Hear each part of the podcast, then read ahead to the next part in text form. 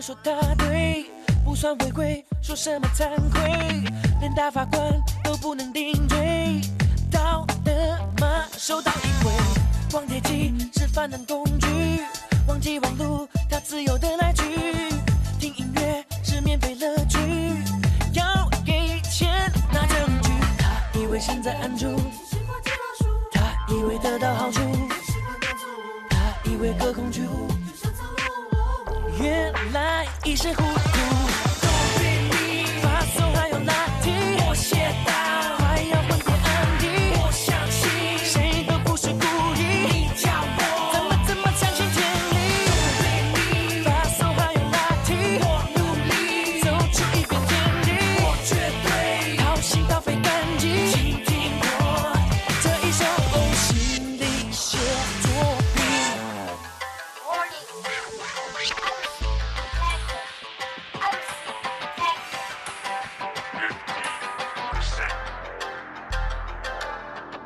喜欢，他就说他对，不算违规，说什么惭愧，连大法官都不能顶罪。道德吗收到一回，光碟机，忘记网路，他自由的来去，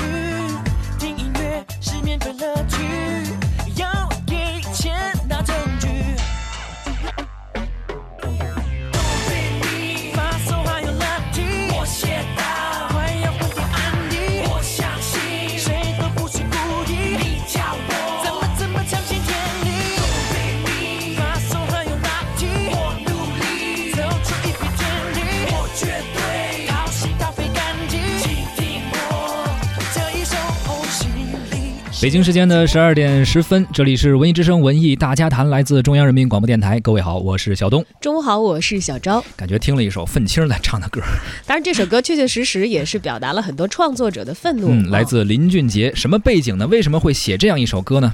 二零零五年初，林俊杰以及当时他所属的唱片公司海蝶音乐，呃，对外回应了中国歌手香香以及所属的唱片公司飞乐唱片未经授权翻唱翻录林俊杰的歌曲《江南》一事。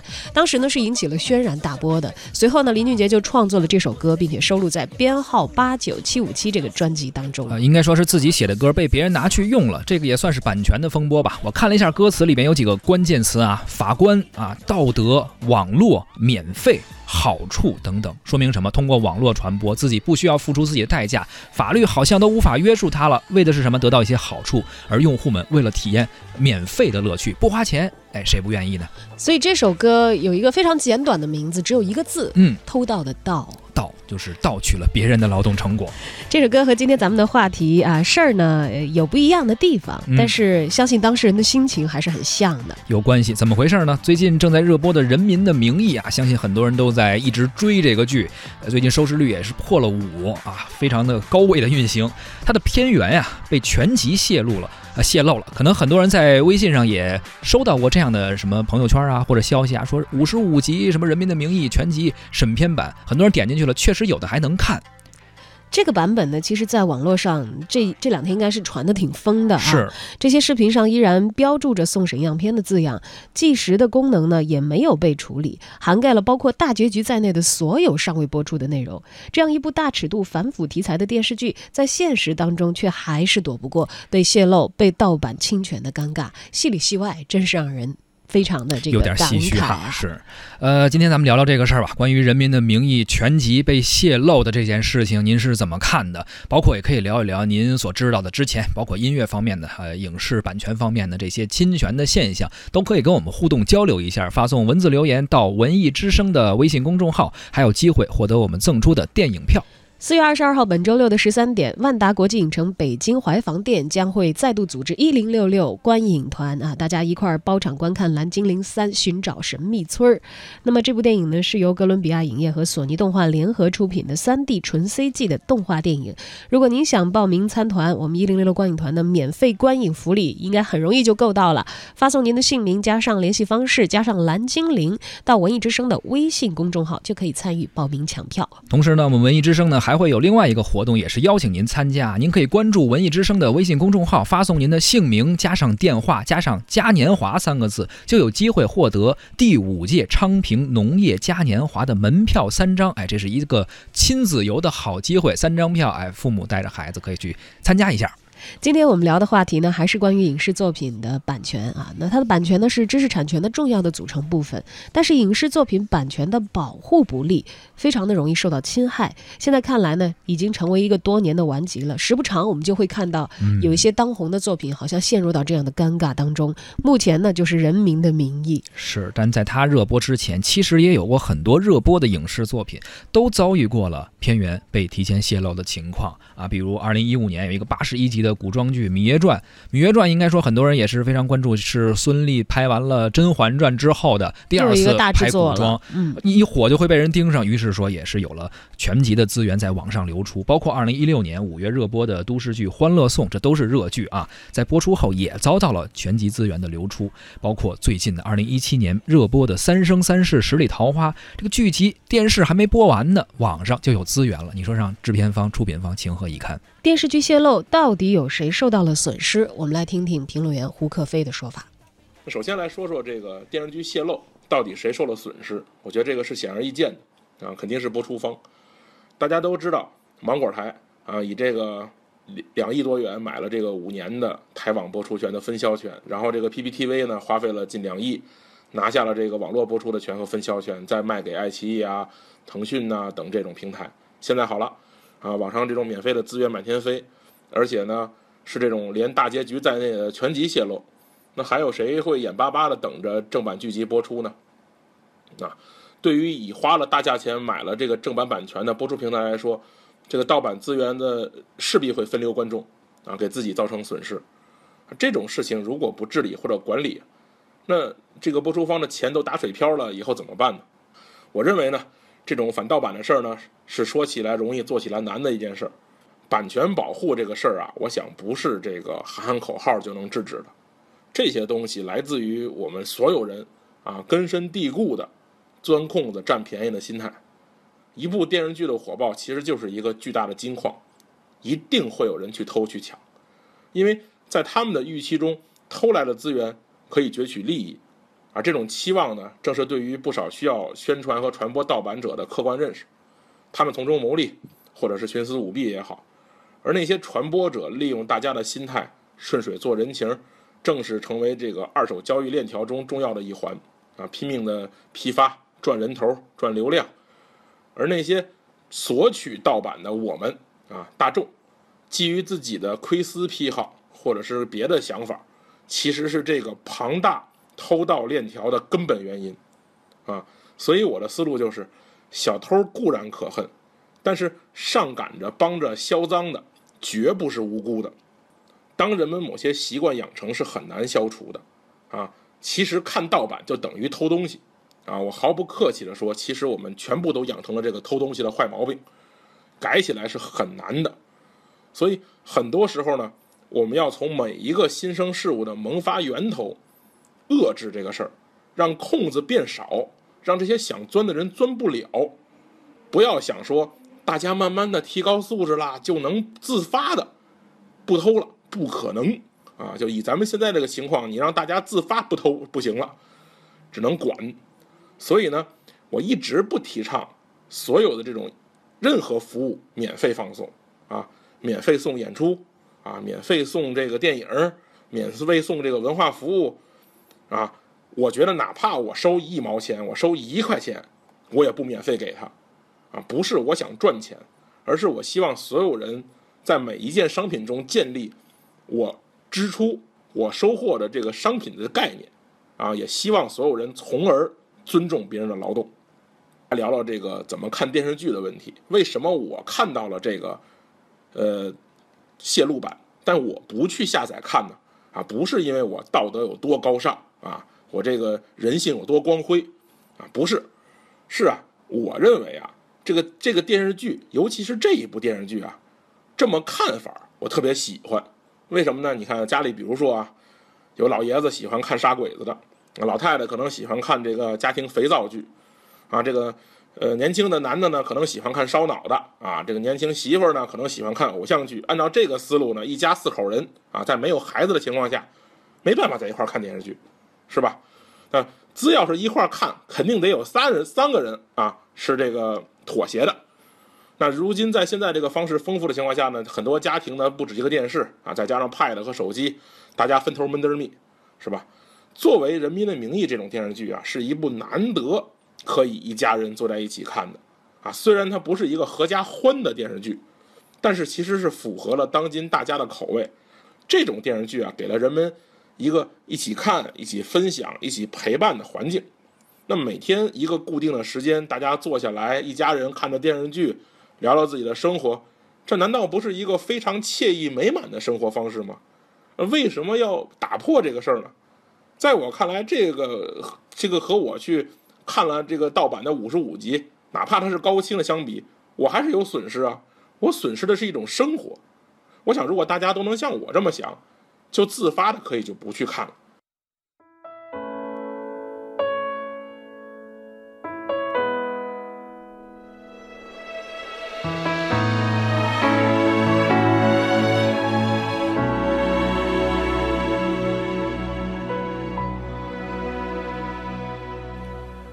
与谁同播一肩上的职责？听一番枝繁叶落，看一幕烟霞交错。此时此刻，情同手足在侧。与谁同我你心中的执着？听。一声青梅用了，看一片繁星闪烁。此时此刻，爱与永续。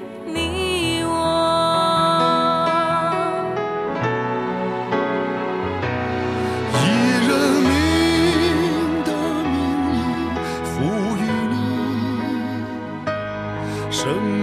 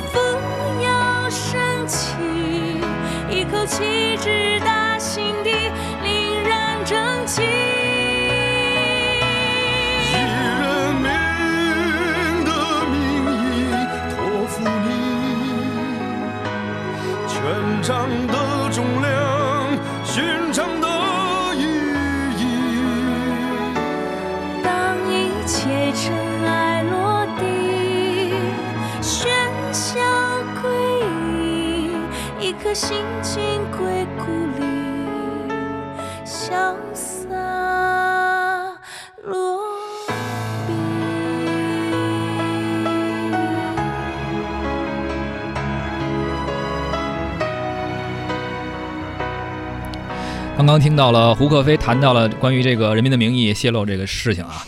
其实胡可飞是我们评论员，也是好好好兄弟、好哥们儿。但是这次我唯一有一个观点不同意，就是他说不应该免费送票，我依然不同意啊！